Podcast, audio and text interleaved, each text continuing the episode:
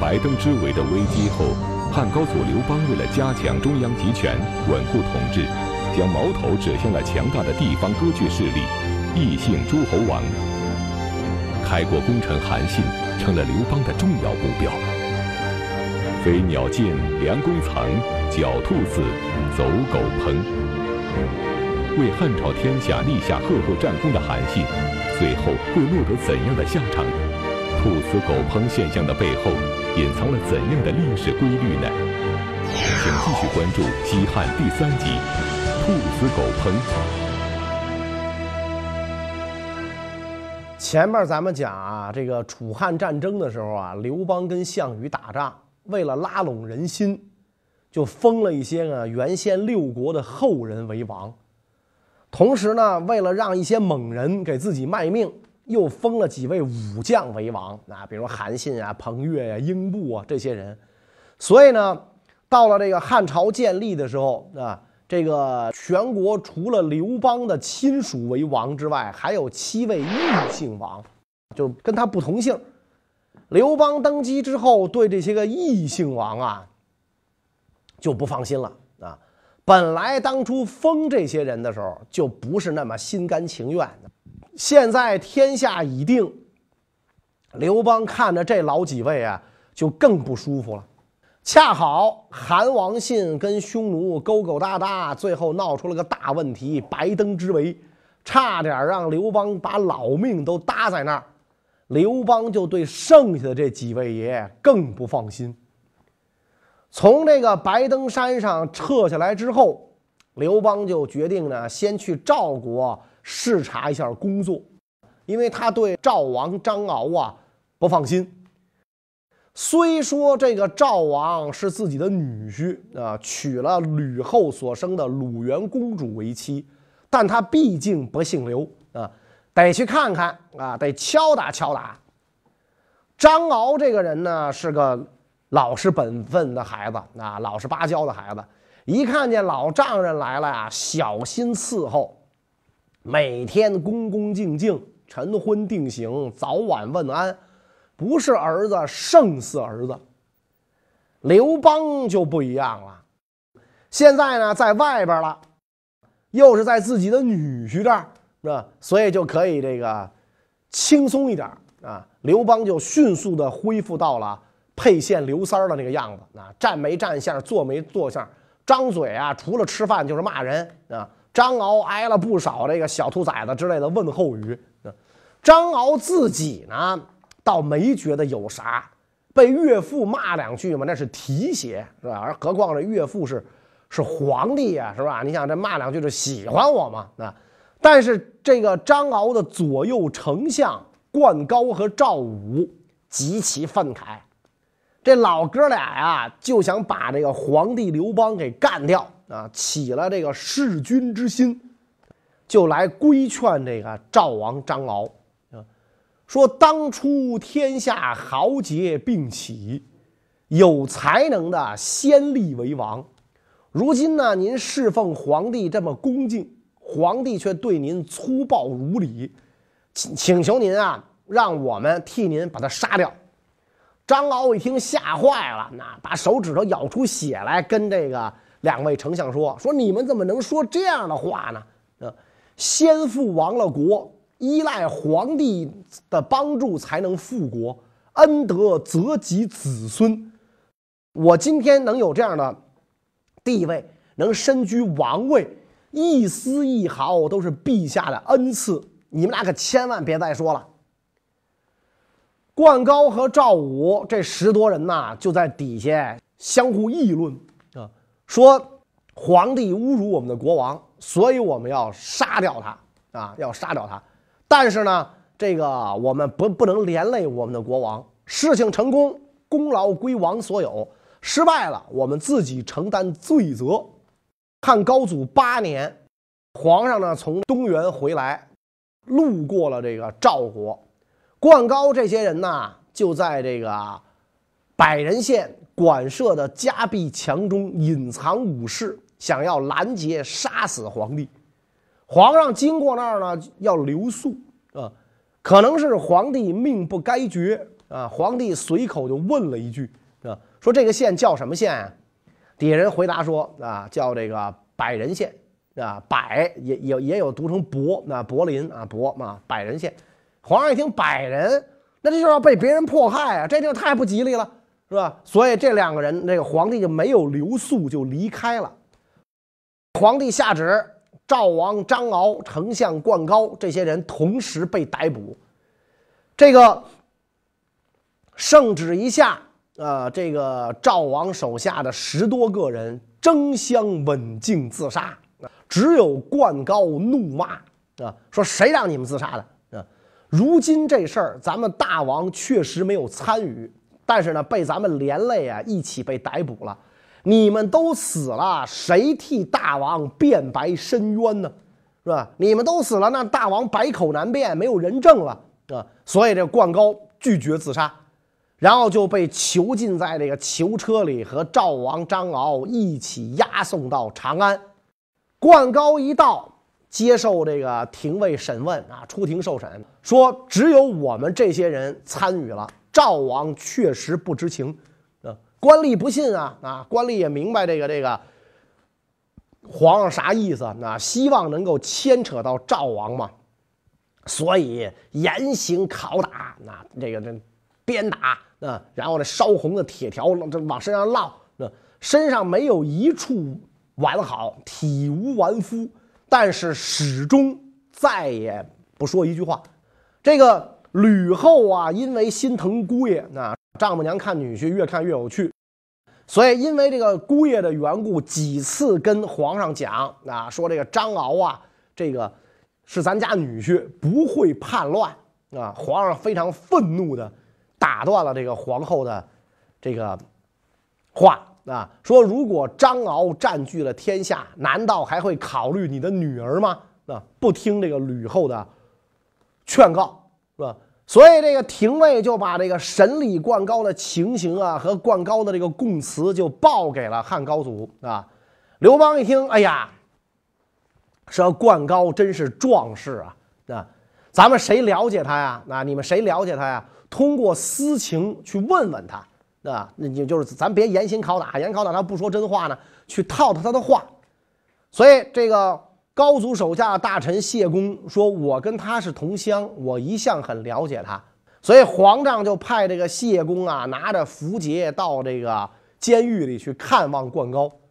灌高仰起头来一看，哎呦，说这不是老哥们来了吗？那俩人在一块慰问寒暄，像平常一样交谈。谢公就问灌高说：张敖到底有没有参与这件事儿？灌高说了。”赵王确实没有谋反啊，只有我们这些人参与了，而且呢，他就把这个自己为什么要杀皇上的本意和赵王张敖并不知内情的情状，详详细细的就跟这个谢公啊就说了一遍。谢公听完之后就进宫，进宫之后就把这个了解的情况详细的做了报告。皇上一听这个，就赦免了。张敖的死罪。同时呢，刘邦非常赞赏灌高的为人啊，就派这个谢公啊去把赦免赵王的事儿告诉他，然后跟他讲，赵王呢已经从囚禁中释放出来了，你呢也被放了啊。灌高一听这个自己被放了的这个消息之后，那喜极而泣啊，然后问说：“我们家大王确实被放了吗？”谢公说：“是啊，那君无戏言，这我能骗骗你吗？皇上称赞您，所以连您一块放啊。”灌高说：“呀，我身为汉朝臣子，有了篡杀的名声，还有什么脸面侍奉皇上呢？纵然是皇上不杀我，我的内心呢也感到很惭愧啊。所以这个卡断喉咙而死啊。”史书记载啊，说当此之时，名闻天下。刘邦对这个灌高之意是非常感动啊。但是不管怎么讲，张敖虽然死罪被免了，活罪难容，最起码这个王位是被废了。然后刘邦就把这个赵王这个封号呢，给了自己最宠爱的戚夫人生的儿子如意。刘如意，然后让这个周昌呢去做这个赵国的丞相，同时刘邦指定镇守赵国边境的将军叫陈豨啊，这个豨在古汉语就是猪的意思，不知道为什么他们家人给这孩子起这么个名儿，是吧？起这么名儿，可能觉得贱名好养活。这就是淮阴侯韩信，原来的楚王，这个时候降为淮阴侯，被软禁着，过得很不爽。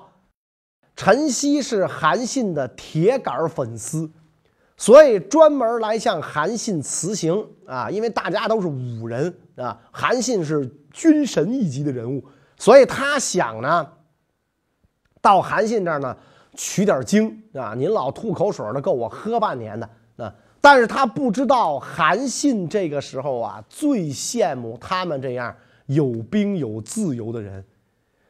陈豨来辞行，让韩信特别高兴啊，俩人就一直聊啊聊啊聊，聊着聊着，韩信突然仰头看天，问了陈豨一句话，说我能信得过你吗？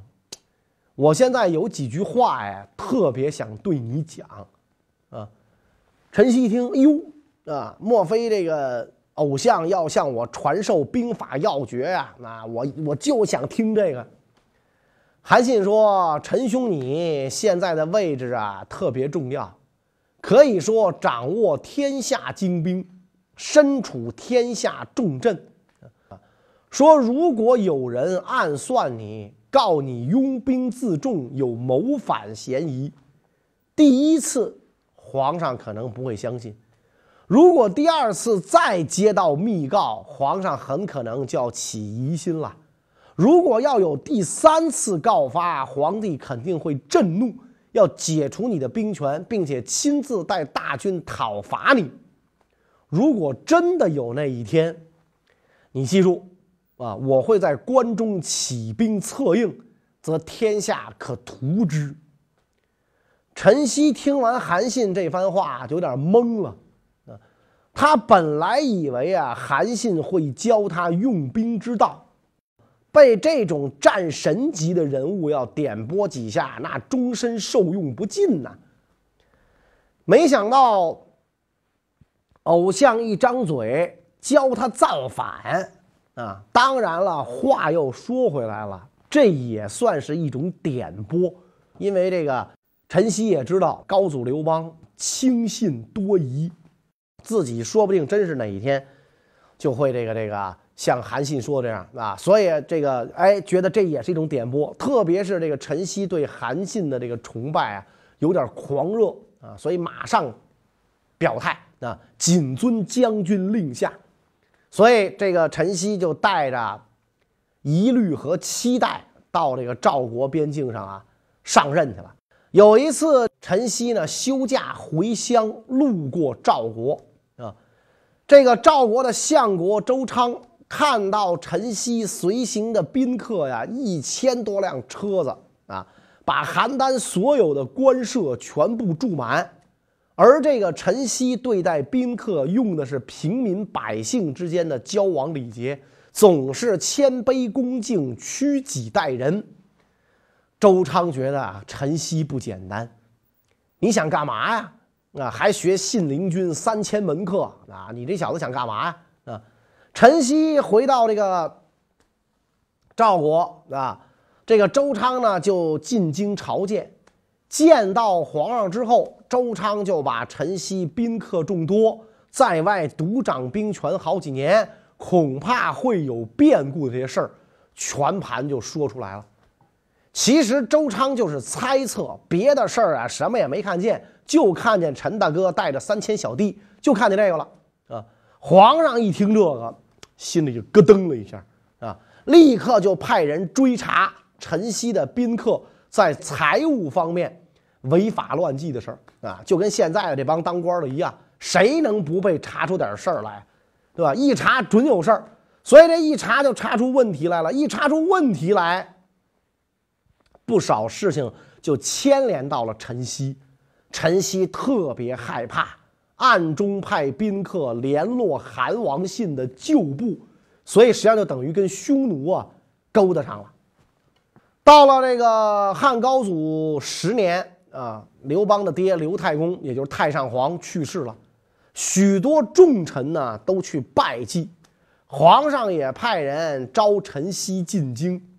按说这是应该去的啊，但是陈曦一想自己的这个腐败问题啊没解决啊，所以这个陈曦相当害怕啊，害怕自己到那之后就被双规了。所以陈曦就称啊，说自己有病啊，病情严重，无法进京。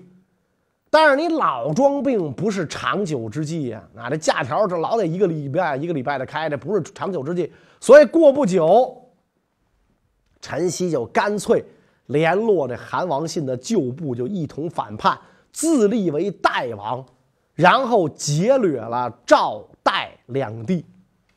皇上一听陈豨造反，那这小子脑子进水了，就决定御驾亲征，然后又带上战无不胜的谋士张良，急赴前敌。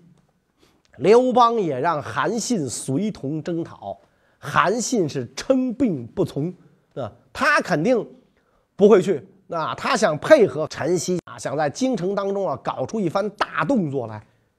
皇上亲征啊，到了邯郸之后。特别高兴啊！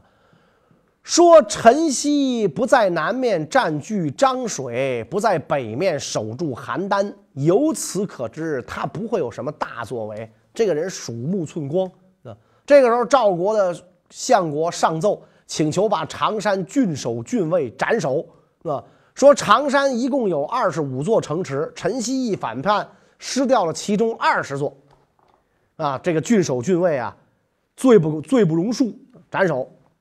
皇上都问说：“这个郡守郡尉反叛了吗？”啊，赵国的相国就回答说：“没反叛。”啊，皇上说：“他们之所以丢掉了二十城，是力量不足的缘故啊，不能杀他们啊，把他们都赦免了，还恢复了他们守卫的职务啊。”然后这皇上就问这个周昌啊，就赵国相国周昌说：“你们赵国还有能带兵打仗的壮士吗？”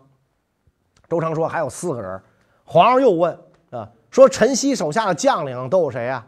啊，都有谁呀？啊，这个左右就告诉告诉他们啊，有主要有两位大将王黄啊、曼秋臣，这哥俩以前是商人啊。”皇上说：“我知道了啊，悬赏千金求购王皇、曼秋臣的人头。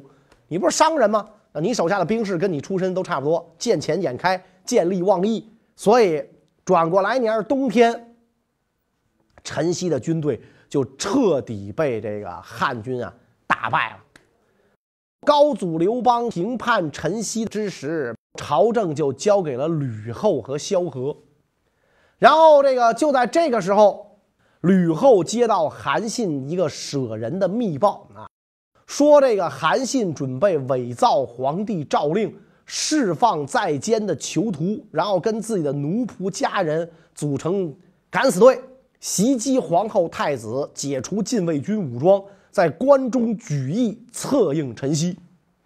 韩信的舍人为什么要举报韩信呢？因为他哥哥呀也在韩信府中当差，犯了错被韩信关押，而且韩信声称要杀了他。那韩信这个时候就很不明智嘛。那往往这个这个这个这个小人物啊，能改变历史格局。那。所以这舍人的弟弟为了营救哥哥，才去亲见吕后，揭发韩信要谋反之事。一听韩信要谋反，吕后就乱了方寸了。韩信不同于别人，他是个战胜攻取的用兵天才。虽然被贬为淮阴侯之后，并未就封，羁留在京都，手上已没有一兵一卒了。但就凭韩信这两个字儿。如果他要造起反来，凭他的本事一呼百应，那个时候局面可就不可收拾了。所以吕后立刻把萧何招进后宫，向他通报这个情况，并且问计于萧何，啊，向那个萧何讨教：相国，您说这事儿该咋该咋整啊？萧何对于韩信谋反半信半疑啊，啊，本来这个萧何对韩信是非常了解的。韩信要真有心谋反啊，这汉朝的天下早就不姓刘了。另外，换一个角度讲啊，这个萧何可以说是韩信唯一的知己。那从汉中追回韩信，并且说服刘邦拜他为大将军那个时候起，俩人就是不是一般的交情。所以萧何这个时候非常为难。你说韩信不会谋反吧？娘娘那儿通不过。吕后可是接到了证据确凿的密报，才来找萧何商量对策的。万一韩信真的要造起反来，乱子可就大了，自己也难逃失职的罪责。所以事已至此，萧何只好放下跟韩信的交情，宁可信其有，不可信其无。萧何就跟吕后商量，假传皇上御驾亲征告捷，陈豨兵败被杀啊，然后召集群臣到未央宫庆贺。韩信接到了邀请啊，上一回皇上出访云梦，自己去接驾就被骗了，游王到了侯，实际上等同于囚徒。这次又招我进宫，韩信怕又是个陷阱，不敢眼睁睁的往里跳，就装病不去。啊，萧何一看韩信请不来，只好亲自到淮阴侯府啊去请。萧何就跟韩信讲啊。说这个将军，你虽然有病，但是呢，皇上亲征大捷，这可是国家的大喜事儿，你要不去啊，就不合适了。再者讲，你跟陈豨的交情，地球人都知道，你托病不去，皇上以后肯定会对你产生疑虑啊。这后一句话，这个击中了韩信的软肋。啊，韩信被打动了。再者说，萧丞相亲自来邀，如果不去，是太不给丞相面子了啊！所以他只好跟这个萧何讲，说：“好吧，啊，那我去吧。”所以呢，韩信、萧何一起就来到了长乐宫。吕后早就在宫里埋伏了武士，韩信一进宫，立刻被拿下。捆绑起来，押往中室啊，就是放置这个编钟的房子。然后吕后命令武士把韩信装进一只大布袋，吊在这个公梁上。为什么呢？据说当年高祖刘邦啊建汉之后，许韩信三不死：见天不死，见地不死，见兵器不死。那意思就是。